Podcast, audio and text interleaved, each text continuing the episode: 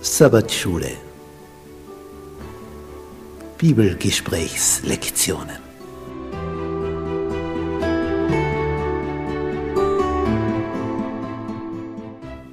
Das fünfte Buch Mose. Die aktuelle Wahrheit für unsere Zeit.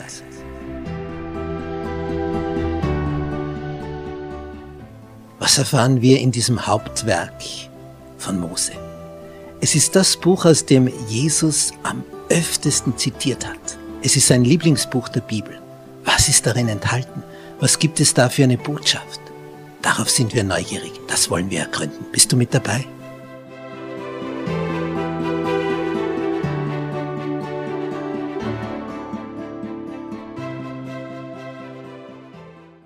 Dienstag am Holz verflucht. Paulus ist einer, der sehr kräftig die Sprache gebraucht, um Dinge auf den Punkt zu bringen. Also er ist in seiner Argumentation einer, der ein Ziel verfolgt und auf das hinsteuert und das dann noch durch ein Zitat aus dem Alten Testament oder mehrere Zitate untermauert, damit die, die das bisher anders gesehen haben, merken, da ist eine Logik dahinter. Das ist durchdacht. Der äh, sagt nicht einfach so irgendetwas aus dem Bauch heraus, der hat das durchgedacht. Und er begründet seinen Standpunkt mit dem Worte Gottes. Und diese Art und Weise hat ja dann dazu geführt, dass bei Paulus seinen Predigten, wenn er da irgendwo neu hinkam und über den Messias gesprochen hat, gesagt hat, der ist schon gekommen, der war schon da. Aber unsere Führenden haben ihn umgebracht, die haben ihn ermordet, ans Kreuz gebracht. Ich meine, das war ja ein Thema, das ging enorm tief. Jetzt wartet das Volk Gottes seit Jahrhunderten auf den Messias und wenn er kommt, dann bringt ihn die Führungsschicht um, den Retter, den Held.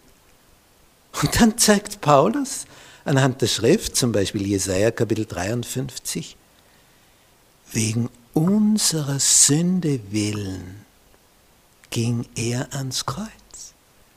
Das ist also etwas, wo du merkst, ja, aber das, das war vorausgesagt, dass es so kommen muss.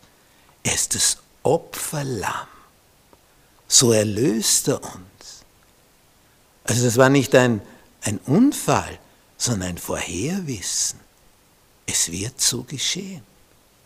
Sie werden ihn verwerfen.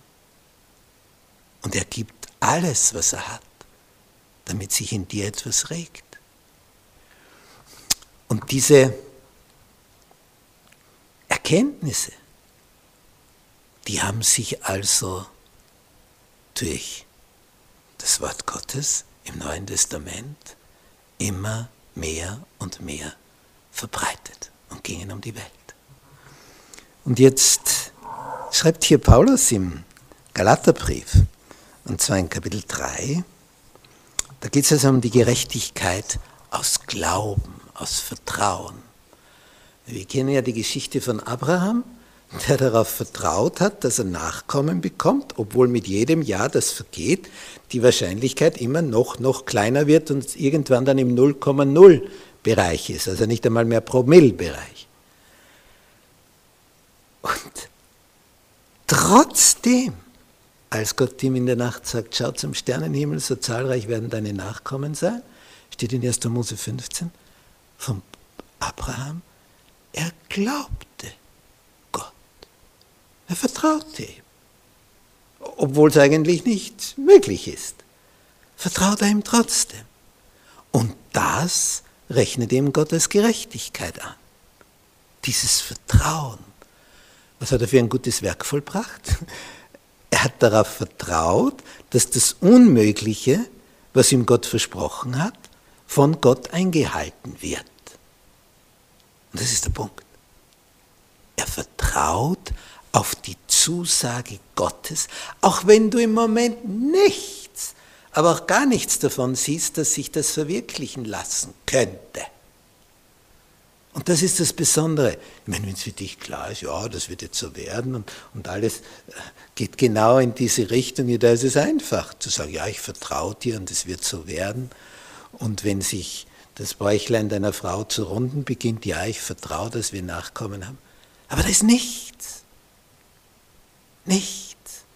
Und trotzdem vertraut er doch nicht ins Nichts, denn er vertraut in die Zusage, seines Papas im Himmel, seines himmlischen Vaters. Und das ehrt Gott. Wenn Gott etwas sagt, dann ist es so. Und wenn der Teufel etwas sagt, dann wissen wir, er ist der Vater der Lüge. Im Gegensatz zum Vater der Liebe.